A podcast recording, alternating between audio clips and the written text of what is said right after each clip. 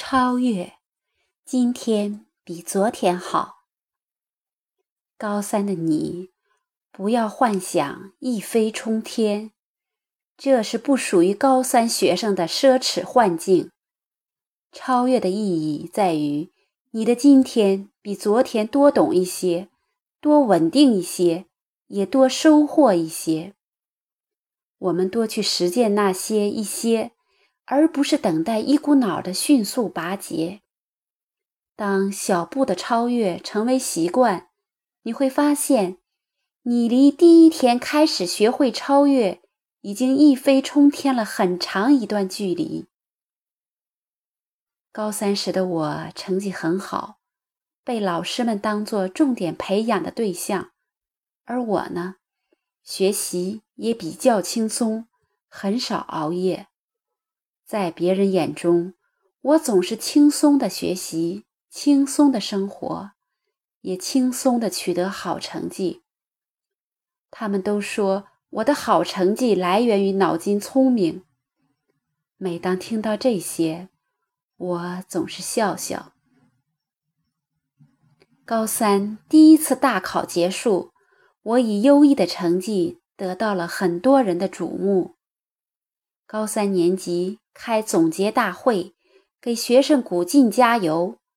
班主任叫我给大家谈谈学习经验，我乐意的答应了，因为我想要借这个机会谈谈大家认为我的好成绩来自于脑筋聪明的说法。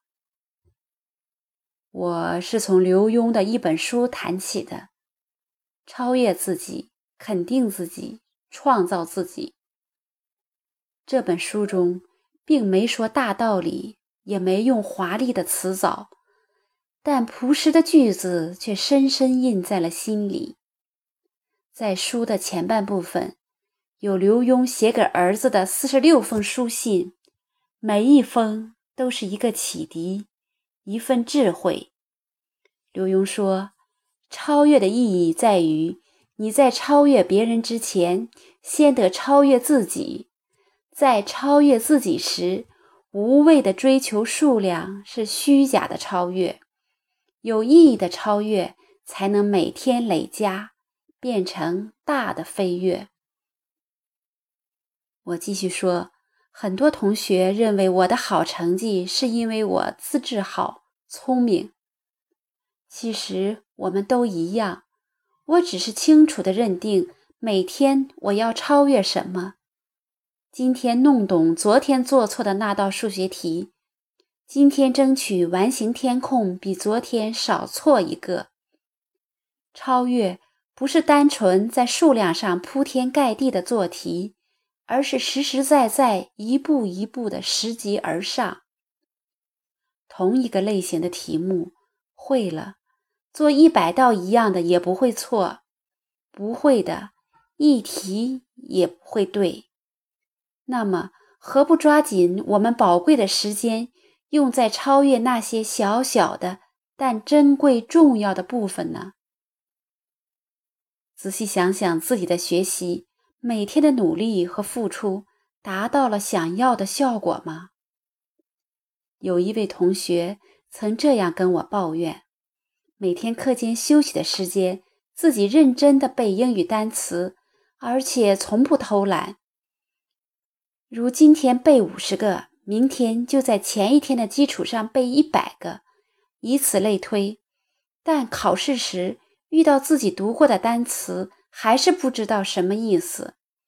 我就问他：每天你背单词，真正记住了意思了吗？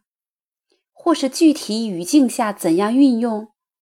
他摇摇头说：只是觉得每天读很多单词，非常有成就感。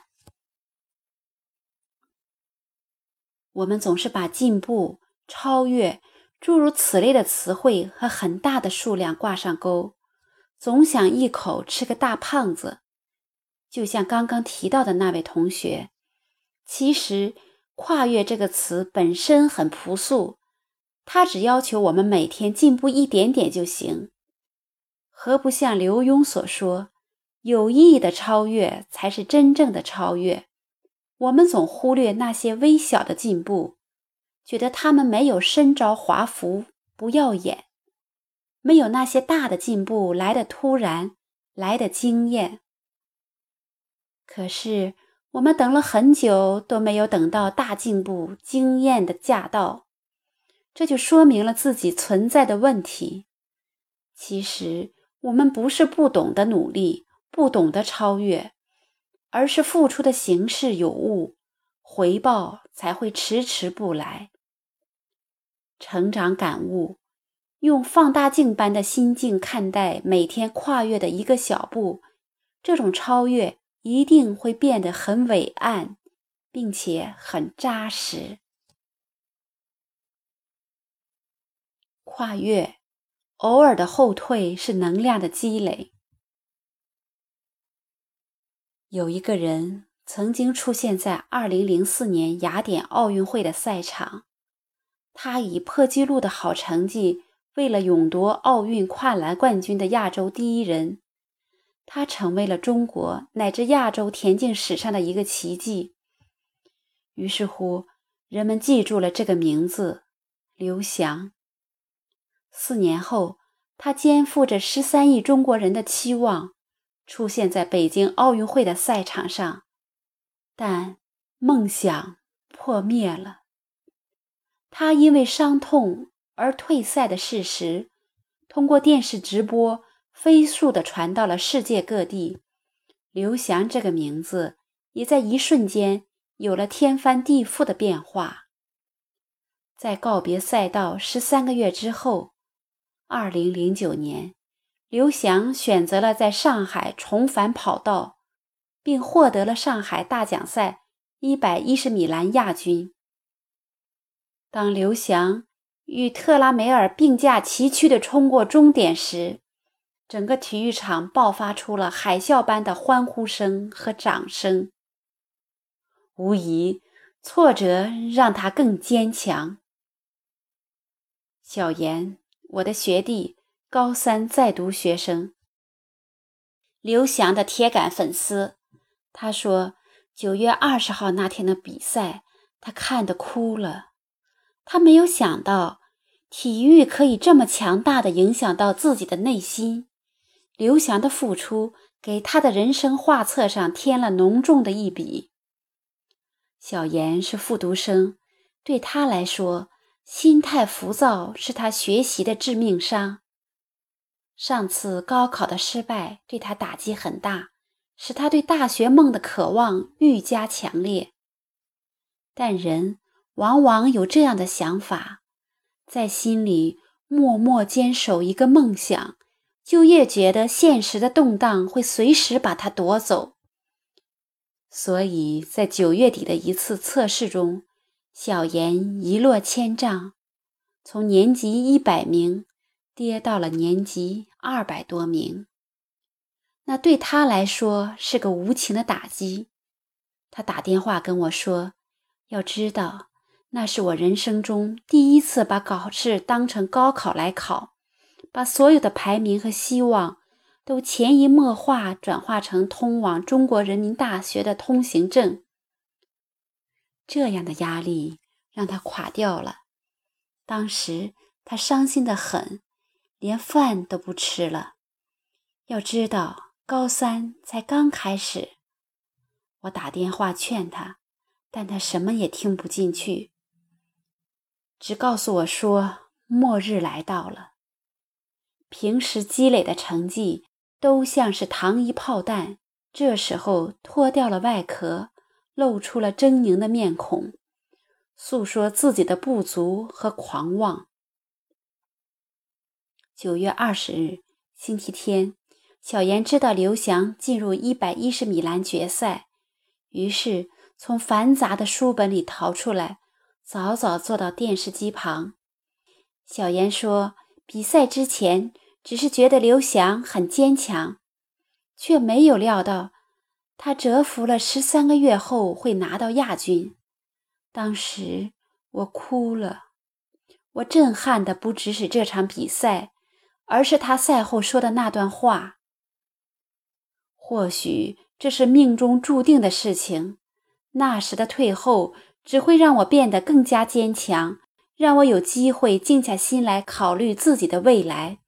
你必须做好各种准备，因为生活里可能遇到很多障碍，你需要勇敢去面对他们。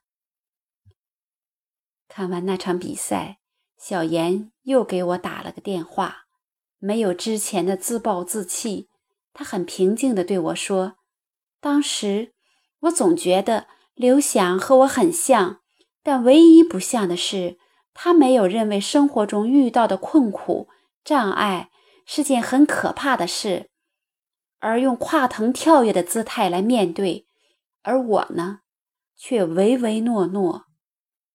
从现在起，我要变得和刘翔一样，冲破障碍，努力前进。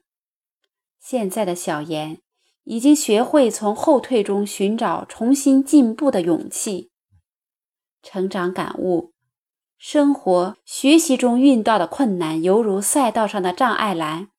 这时的我们，不应该在自己的行动指南中随便找一种自怨自艾的姿态来对弈，而是应该卯足劲儿，找到那些让我们逆行的障碍，清除之后，奋力跨越，前方就是一条更华丽的道路。